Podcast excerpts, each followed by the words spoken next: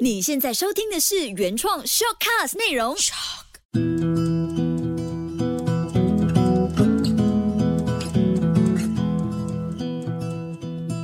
心灵，学会，嗨，大家好，我是抠。我是 Angie。最近呢，在网上我就看到一些人哦，就是一直在投诉，为什么去电影院呢要分开坐？那就不等于自己一个人在看电影吗？Hello, cannot。这个我知道，我知道。那其实对我来说的话，真的没有分别，因为我自己本身就是非常喜欢一个人去看电影的。其实很多人没有办法一个人去看电影，一个人吃饭，一个人逛街，一个人旅行等等，可能是他们觉得一个人是孤独的，嗯是寂寞的，害怕别人的眼光。我有一个朋友告诉我说，他试过一个人到餐厅吃饭，结果他感觉到每一个人在看他的眼光呢，都很同情他，仿佛他是世界上最可怜的人。啊，你朋友也太夸张了吧？所以那一次之后呢，他就从此他落单的时候呢，他情愿不吃或者是外带，嗯都绝不谈食。那其实很多人感到孤独哦，都有很多种的这个原因。但无论是什么样的一个原因呢，其实都是说明了我们与别人缺乏有意义的联系。每个人都会感到孤独，这是很正常的。如果不想因为害怕孤独而感到焦虑呢，那我们就必须学会如何与孤独相处。对，如果要与孤独共处的话呢，首先你必须要去知道感到孤独的原因是什么，这样会比较有效的帮助你进行改变。那孤独有三种类型啊，第一种就是人际孤独。那听它的名字呢，你大概可以抓到，它主要是讲你与他人比较有疏离感。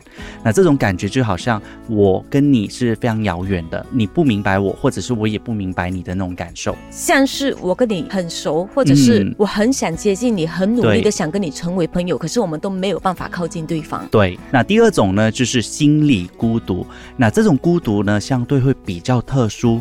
人在面对巨大的这个压力或者是创伤的时候呢，可能会将内心的一些部分进行切割，这样就可以压制自己的欲望还有这个感情，来避免遭受到伤害。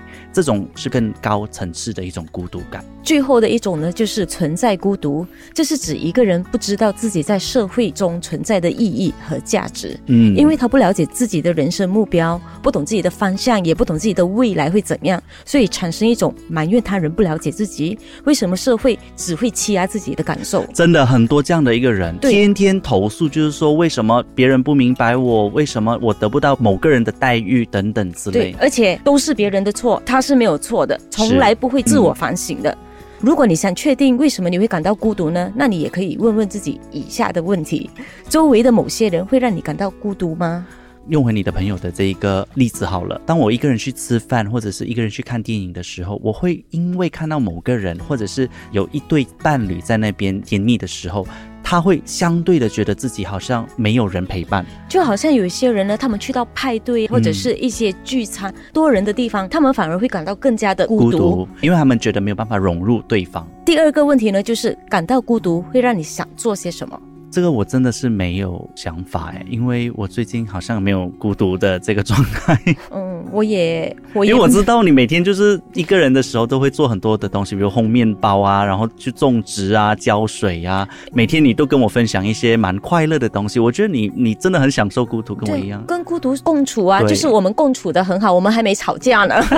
那第三个问题呢，就是这样的感觉已经有多久了？这个很重要，不然的话，你会一直没有办法很醒觉得知道自己其实已经有了很长久的这个孤独感，而且那个孤独感越久呢，你的负面情绪会越多。因为滚雪球嘛。如果它一直在累积的时候，你的雪球会越来越大。第四个问题呢，就是我的存在意义或价值是什么？这个其实蛮难的。我在做个案的时候，很多时候问他们：“哎，你觉得你的这个价值或者是你存在的意义是什么？”他们一般上都达不到，很危险。为什么呢？因为如果你不知道自己的这个方向在哪里，你通常会很 lost 的。但是这些是他们人生的课题，他们必须自己去回答的问题。其实我们的工作就是帮他们去打开、清看清楚，而没有办法帮他去找到这个目标。所以，当我们有了所有的答案呢，我们就可以对症下药了。嗯，那第二种处理孤独的方式呢，就是要去追踪你的想法和你的感受。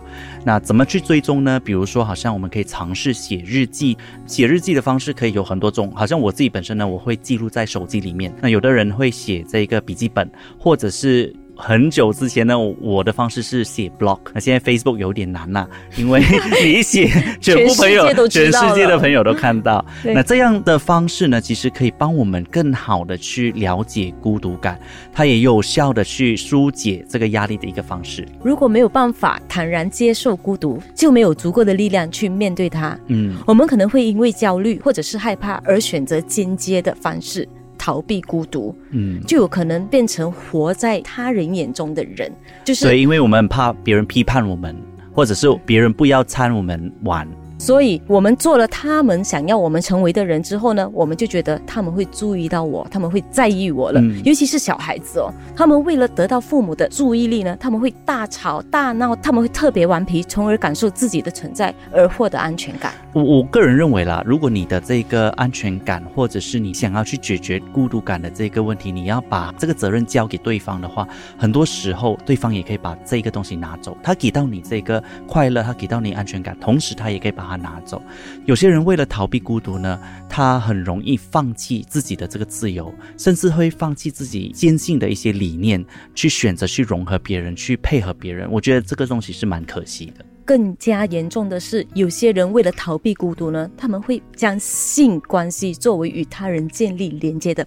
便捷方式最快速的，是非常快速，而且他们会觉得至少身体上的交流是直接的。嗯，那一刹那你抱着我，我是感到温暖的，我是实在的。所以滥交为孤独的人提供了一种短暂的安慰，可是。过后呢，他们可能只会感到更加的空虚。当然呢，如果你要减轻你的这个孤独感的话，另外一种方式就是要多和人聊聊你的这个感受。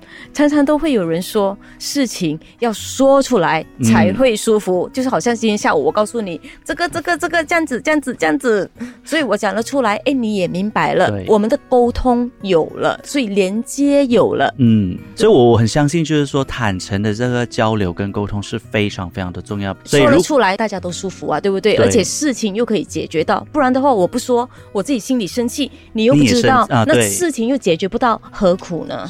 所以，如果可以的话呢，多和朋友或者是家人去聊聊你们自己的心事，或者是去接触与他人进行交流和分享的整个过程当中呢，其实你会发现自己并不是很孤独的。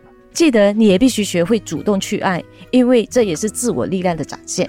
对很多人会说，我曾经因为爱而被伤害，我已经不敢再爱了，没有能力去爱了。但是爱本身就是一种无限的资源，它不会因为你给予而变少，所以不要吝啬去给予这个爱，因为爱是双向的。你懂得给予爱，自然就回流到你的身边，这样你就不会容易感到孤独了。